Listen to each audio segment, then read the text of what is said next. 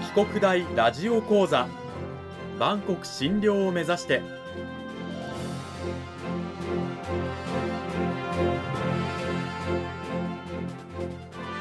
番組タイトルにあるバンコク診療とは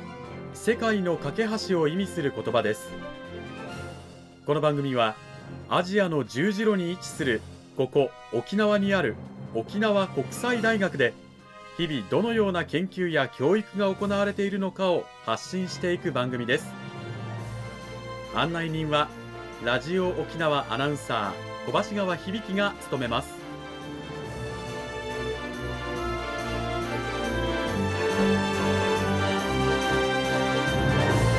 この番組は沖縄国際大学の提供でお送りします。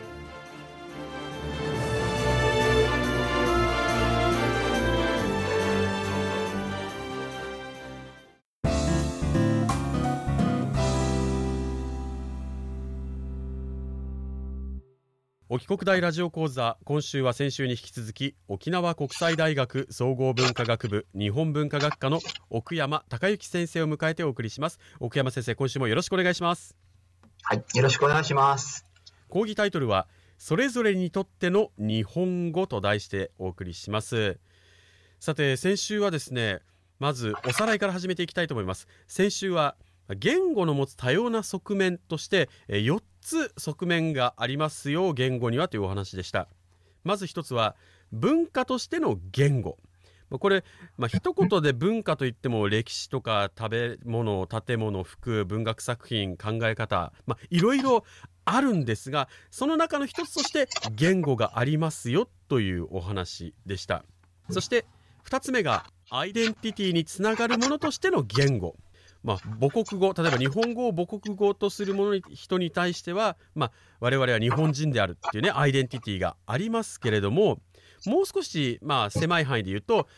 沖縄の人間は、まあ、うちなんちである沖縄人であるというアイデンティティ。それやっぱりこう幼い頃から触れてきた内縄口方言ですよね。っていうものがある。で我々がどういう言葉を使うかによって我々のアイデンティティはとても大きな影響を受けている。ということ。一方で気をつけなくてはいけないのはじゃあ内縄口が使えなければ内南中じゃないのかとか。そういうことは決してない。だからこの言語が使えるからこの人間この言語が話せないならこの人間ではないっていう考え方は危険ですよ。気をつけましょうねっていう話でした。そして3つ目がコミュニケーションを媒介するものとしての言語、まあ、これは分かりやすいですよね。スムーズな意思疎通をするための言語。ということでまあ言語コミュニケーションを媒介するといってもまあ3タイプあって。1つは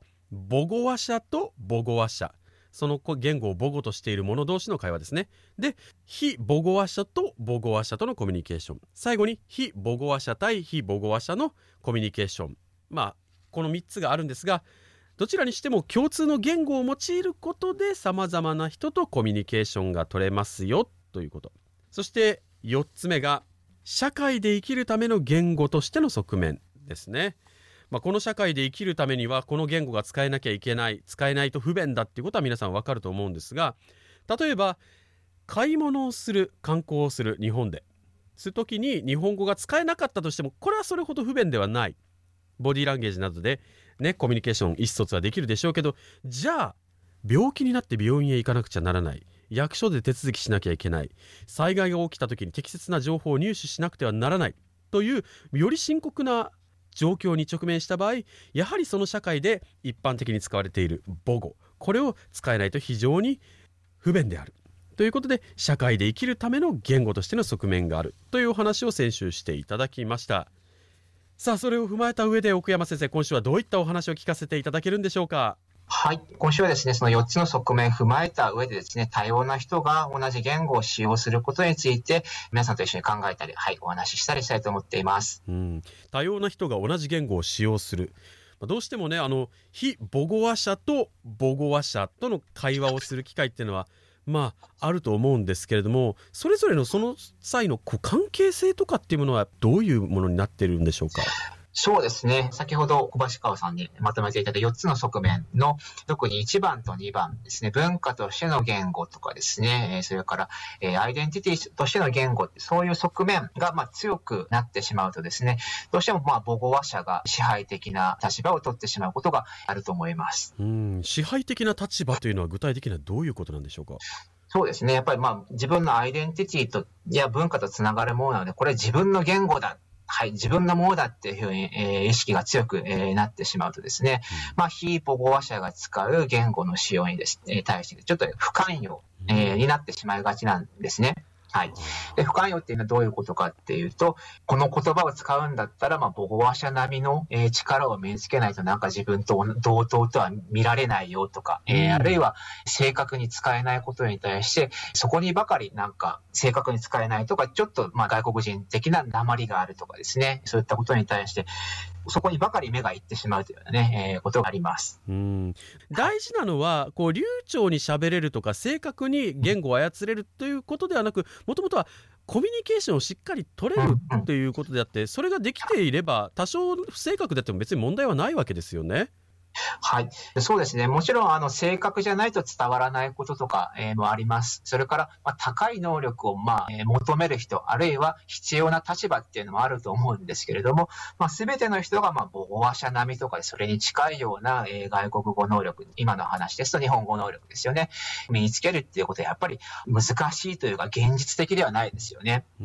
はい。えー、なので、その、あの、外国語学習のゴール、を、まあ、みんなが母語話者並みっていうことにする必要は全く、えないと思います。必要な人、そこを目指したい人がそこを目指していくということにはなりますけれど。さて、じゃあ、この日本にもたくさんの外国人が生活をしていらっしゃる。はい、その中で、日本語を使ったこう共生共に生きていくためにこう我々日本語を母語話者とするものはどういった工夫をすればいいんでしょうか、はい、はい、共生の工夫もちろんあの日本人側がですねいろんな外国語を身につけるっていうこともあるんですけども、まあ、日本語を使った場合はっていうね、えー、ことで言うとですね、まあ、ポリナートークとかですね優しい日本語っていうことが言われています。なるほどフォリナートーク優しい日本語それぞれについてちょっと伺っていきたいんですがフォリナートークというのはどういったものなんでしょうか？はい。フォリナートーク簡単に言うと、まあ、母語話者がですね、非母語話者の言語能力に合わせて言語的調整を行って話すことに、ね、言えます。つまりこう非母語話者のレベルに合わせて我々が使う言葉を選ぶっていうことですね。はいそうですね、はい、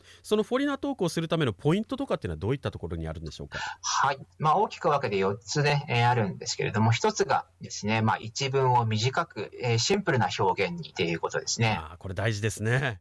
まあ、長々しい文章文章の構造が見えなかったりとかですね、えー、しますしね。うん、で2つ目がですね敬語を使わないっていうことになりますね。あ敬語はやっぱりこの非母語話者の方は難しいですかね？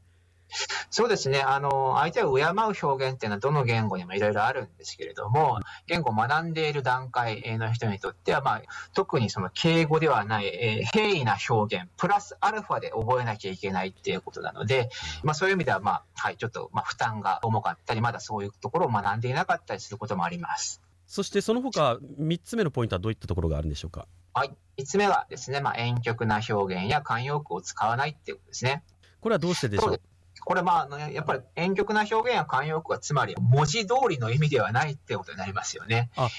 まあ、大げさに言うと、例えば、えー、先日はお骨折りいただきありがとうございますって、えー、言われた場合の骨を折るっていうのが知らないとどういう意味かわからないですよね。なるほど。あの、まあ、あの、苦労していただきありがとうございました的な意味なんだけど、知らない外国人の方からすると、うん、え、骨が折れたの？みたいな感じに、ほん直接言葉通りの意味に受け取ってしまうっていうことですよね。ねうん、だからこそそういった表現はできるだけ避けましょうということ、はい、そして4つ目最後のポイントはどういったところなんでしょうか？はい。繰り返しや言い換えで正確に情報を伝えるっていうことになります。あ、なるほど。一回伝えたから終わりではなく、何度も確認して、ちゃんと相手に伝わってるかを把握するってことですね。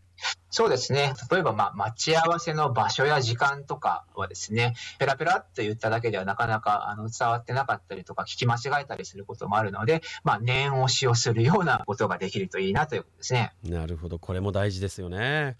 まあ、グローバル化がね、進む日本社会の中で、こういったフォリナートーク、皆さん気をつけていただきたいんですが、もう一つ先生がおっしゃってた、優しい日本語というもの。これはフォリナートークとはどう違うんでしょうか、はい、ある程度近いものなんですけれどもフォリナートークがですねあまりガチガチに固めた基準がある、えー、ものではないんですね。優しい日本語はどちらかというと例えば日本語能力試験の、えー、このレベル程度の日本語を使いましょうとかこういう文法を使いましょうとかそういうものが結構精密にいろいろ考えられているものです、うん、でもこの優しい日本語の解説をすごくたくさんするとです、ね、もう時間がなくなってしまうので、はい、これぐらいにしておこうとは思うんですけれども、はい。まあ、今は多分優しい日本語の方が、まあ、ある程度、えー、名前として広がっていると思います。あの、インターネットとかで調べるとですね、いろいろ出てくると思うので、ぜひ調べてみてほしいなと思います。はい、興味のある方はぜひ調べていただきたいんですが、何より大事なのは、あの相手が何を言いたいのか、自分が何を伝えたいのかっていうことを正確にお互い理解しようと努めること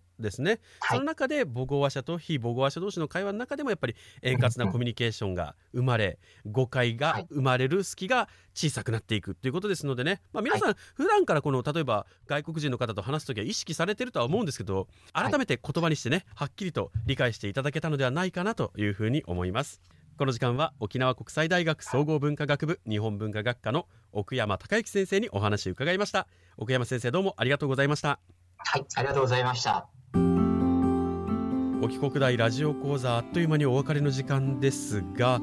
あの奥山先生は普段沖国大の中でやはりこう外国人留学生の方にね日本語教育をされる機会も多いかと思うんですけれども、はい、まあ、先週今週と話したようなこうやっぱり問題点言語に関するっていうのには接することもあるんでしょうか？そうですね。日本語で生活をするとか、日本語で大学の中で勉強するっていうのはなかなか、え苦労している人も多いですし、やっぱりちょっと差別的な、え扱いをされたという経験をね、まあちょっと日本語を馬鹿にされるとかもそうですけど、そういう経験がある留学生もね、たくさんいます。大事なのは言語の正確性ということではなくて、何を伝えたいのかを理解すること我々が理解しようと努めること、はい、あるいは理解させようと努力することこのお互いの努力がやっぱり言葉を通してのコミュニケーションの中では非常に重要ですよね。そうですね。いろんな側面があるというお話しましたけれども、やっぱり非母語話者と母語話者のコミュニケーションの中では歩み寄りが大切っていうことになります。で、ポリナートークなどのまあ言語的な調整も必要だったりするんですけど、ただその、やっぱりそこは場面によって必要な日本語っていうのは変わってくるので、えすごく厳密な表現であったり、正確さだったりっていうのを求められる場面ももちろんあります。はい。で、その場面とは違うところではこういうことも考えてほしいなということになりますね。我々はもう少し、まあ、母語話者としてね非母語話者と接するときには言語に対して、まあ、寛容にといいますかねおおらかになっていく必要があるということで皆さんもぜひそのあたり意識的に、えー、なっていただければなというふうに思います。2週にわたって奥山先生どうもありがとうございました。はいありがとうございました